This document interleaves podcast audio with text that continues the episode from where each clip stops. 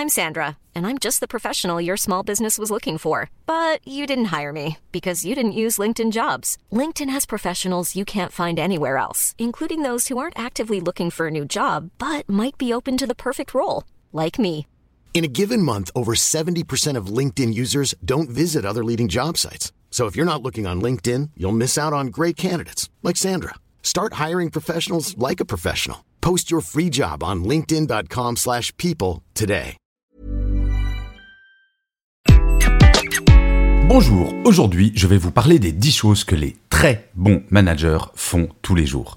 Je suis Gaël Châtelain-Berry, bienvenue sur mon podcast Happy Work, le podcast francophone le plus écouté sur le bien-être au travail.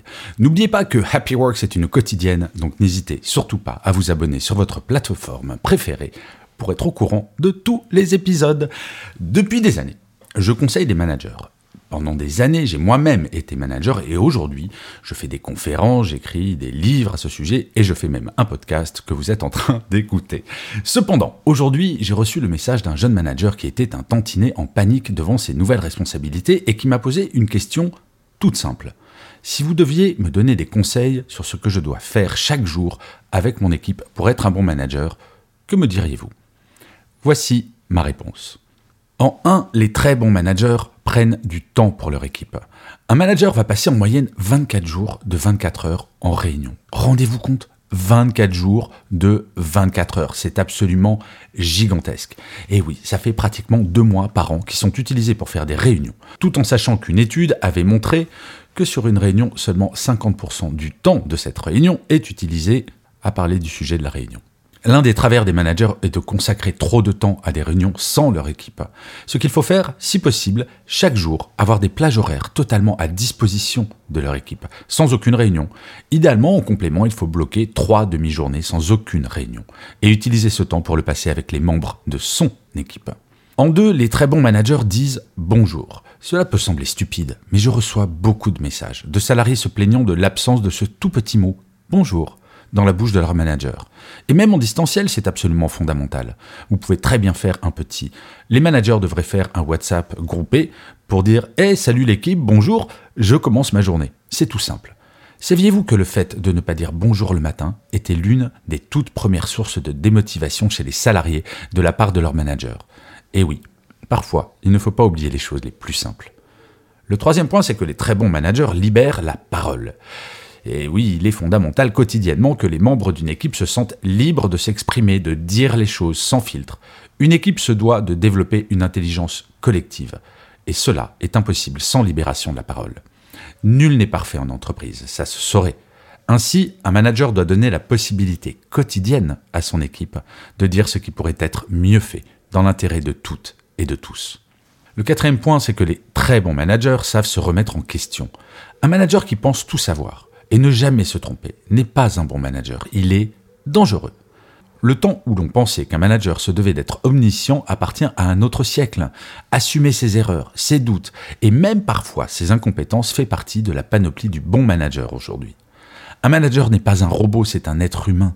Sa mission, c'est de faire en sorte que chaque membre de son équipe puisse donner le meilleur de lui-même tout en acceptant son imperfection. Mais comme nous le verrons plus tard, c'est au manager de montrer l'exemple, en assumant lui-même ses propres imperfections. Avant de passer au cinquième point, j'aimerais partager avec vous une citation de Baden-Powell qui disait ⁇ Rester immobile ne sert à rien. Il faut choisir entre progresser ou régresser. Allons donc de l'avant et le sourire aux lèvres. Eh oui, rien n'est immuable en entreprise et surtout pas les managers et les managers. On peut progresser tout le temps et c'est ça qui rend le travail vraiment intéressant. Le cinquième point, c'est que les très bons managers sont ponctuels. Combien de managers arrivent en retard en pensant que cela prouve à quel point ils sont débordés et occupés? En fait, arriver en retard ne montre que deux choses. La première, son incapacité à s'organiser. La deuxième, son manque de respect des autres. Arriver en retard impose à toute l'équipe de s'adapter à son propre timing. Comme si le temps des membres de l'équipe était moins important que celui du manager. Or, un manager sans équipe, eh, ce n'est pas un manager, c'est rien. La ponctualité est un élément basique de la politesse et de l'efficacité collective. Quand une personne est en retard, c'est toute l'équipe qui l'est. D'autant plus qu'un manager systématiquement en retard aura beaucoup, beaucoup de mal à faire comprendre aux membres de son équipe que la ponctualité est importante. Le sixième point, les très bons managers sont rassurants. En cas de crise, de turbulence ou de problème, un manager est comme un pilote d'avion. Plus il reste calme, plus son équipage gardera son calme pour faire face à la situation. Il ne s'agit pas de cacher la vérité, mais de la présenter sous un angle montrant qu'il y a un pilote dans l'avion qui maîtrise la situation. Plus le manager sera calme, plus l'équipe sera performante et engagée. Si le manager perd son calme, toute l'équipe entrera en mode panique. Le septième point, c'est que les très bons managers valorisent leur équipe. Factuellement, un manager doit tout à son équipe.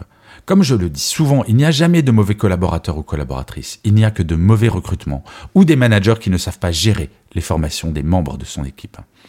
L'un de mes patrons chez TF1 m'avait résumé le métier de manager comme cela. Fais en sorte de mettre ton équipe dans la lumière dès qu'il y aura des succès et d'assumer toute la responsabilité pour ton équipe en cas d'échec. Un très bon manager montre clairement aux membres de son équipe que s'ils travaillent bien, ce sera eux qui en tireront les lauriers, pas lui. Et le fait de donner un droit à l'erreur à l'équipe en assumant les éventuels échecs va libérer la créativité. Le huitième point, c'est que les très bons managers savent décider. Peut-être bien que oui, peut-être bien que non. Trop de managers ne savent pas trancher ou ont peur de le faire histoire de ne prendre aucun risque en cas d'échec. Un bon manager ne doit pas avoir peur de ses propres décisions. À vrai dire, un manager passe sa journée à prendre des décisions. C'est même en grande partie pour cela qu'il est payé. Ne pas prendre de décision, c'est bloquer tout un process. Cela ralentit l'entreprise et, plus grave, cela démotive l'équipe. Quand j'étais manager, je crois que décider était l'une des choses que je préférais. J'engageais ma responsabilité et surtout, je faisais avancer les choses, pas à pas. Et comme mon équipe savait que si je prenais une décision suite à leurs différentes propositions, j'en assumerais toute la responsabilité en cas d'échec, ainsi, mes équipes se sentaient très détendues à l'idée de me proposer de nouvelles pistes. Le neuvième point, c'est que les très bons managers sont souriants. Être sérieux sans se prendre au sérieux.